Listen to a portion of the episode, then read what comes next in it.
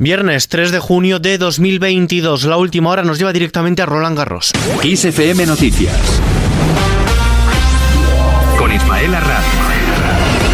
Nadal ya está en la final de Roland Garros, ha pasado directamente después de que su rival, el alemán Alexander Zverev, se haya lesionado. Es una noticia de última hora que acabamos de conocer. Mientras tanto, el gobierno quiere regularizar a los migrantes en situación irregular que se formen en sectores en los que no hay demanda.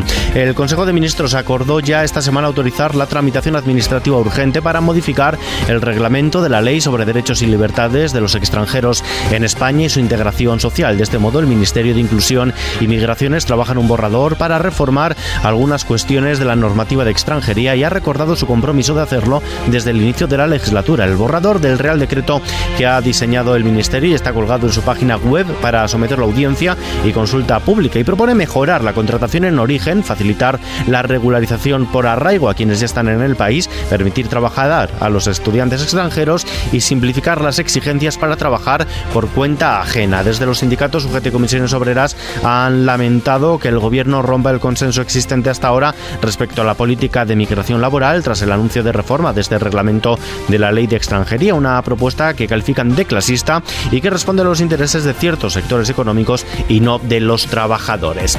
Cambiamos de asunto. Feijó ratifica sus palabras. El líder del Partido Popular, Alberto Núñez Feijó, se ha reafirmado en sus palabras de que el gobierno ha maquillado la cifra de paro, ya que según ha explicado, lo que con la anterior legislación se consideraban desempleados ahora son fijos discontinuos continuos y no computan en el paro. Dicho esto, ha recriminado a la vicepresidenta segunda ministra de Trabajo, Yolanda Díaz, que le descalifique cuando él tiene bastantes más trienios, dice, en gestión. Feijo en un acto de campaña. Si la vicepresidenta considera que el gobernador del Banco de España y el líder de la oposición tenemos que aprender economía, gestión, etcétera, pues sobre el gobernador creo que no es necesario hacer ningún tipo de concreción y sobre el líder de la oposición, tengo, creo que tengo bastantes más trienios en gestión que los que tiene la ministra de Trabajo. Feijóo, por otro lado, espera que el plan anticrisis del Ejecutivo Central se desarrolle mediante proyecto de ley y se pueda mejorar al tiempo que considera, dice, imposible decantarse por algo que todavía el gobierno está discutiendo y que él desconoce. Así lo asegurado al ser preguntado sobre si su formación política votará en contra de esas medidas derivadas de la guerra y ha añadido que desea que el Ejecutivo cumpla su palabra y sea proyecto de ley.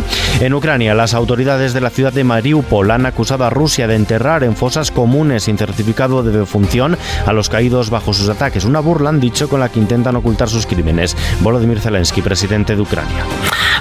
El ejército ruso utiliza todas sus capacidades armadas disponibles. No cuenta con las personas. Es especialmente cínico que, en primera línea de ataque, los invasores utilicen a personas que fueron reclutadas para su ejército en el territorio anteriormente ocupado de las regiones de Donetsk y Lugansk. Los soldados rusos se esconden en las espaldas de los llamados reclutas. Por cierto, que el embajador de Ucrania en España agradecido al gobierno las más de 200 toneladas de ayuda militar proporcionadas hasta el momento para repeler la invasión rusa, aunque considera la cantidad como insuficiente dada la gravedad de la situación y ha solicitado en particular la entrega de tanques Leopard para reforzar una remesa de suministros proporcionada hasta ahora y que solo alcanza, dice, para dos horas de combates.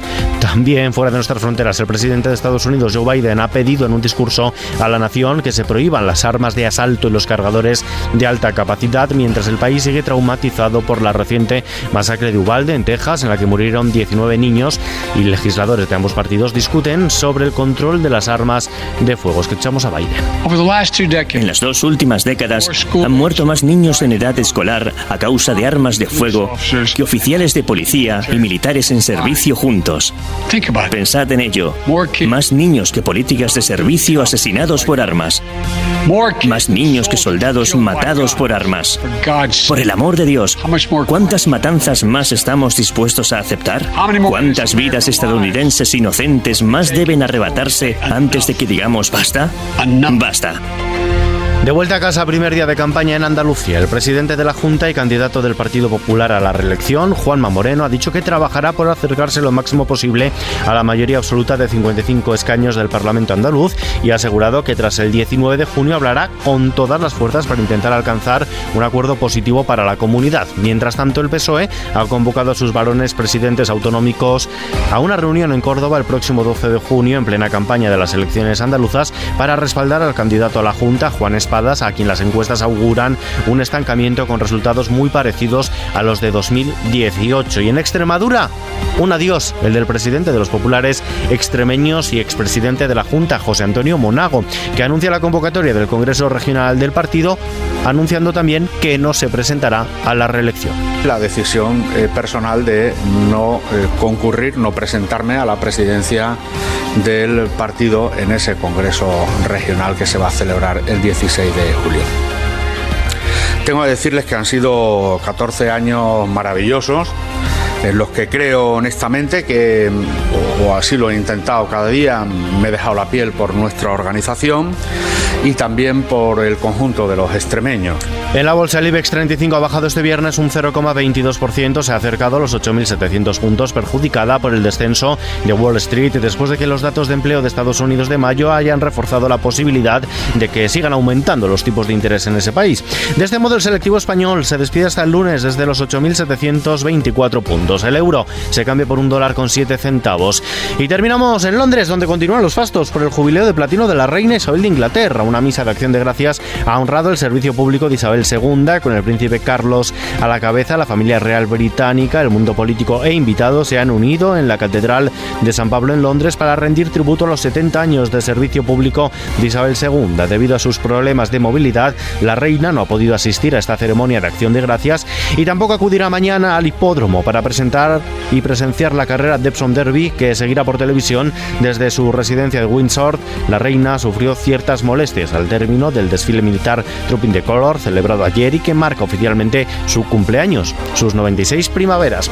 Deseando que se recupere pronto, lo dejamos por hoy. La información sigue puntual a su cita en los boletines horarios de XFM y ampliada aquí en nuestro podcast XFM Noticias en sus ediciones vespertinas de sábado y domingo. Un saludo de Ismael Arranz y de Gustavo Luna, que ha estado en los mandos técnicos y poniendo voz a Zelensky y a Biden. Buen fin de semana.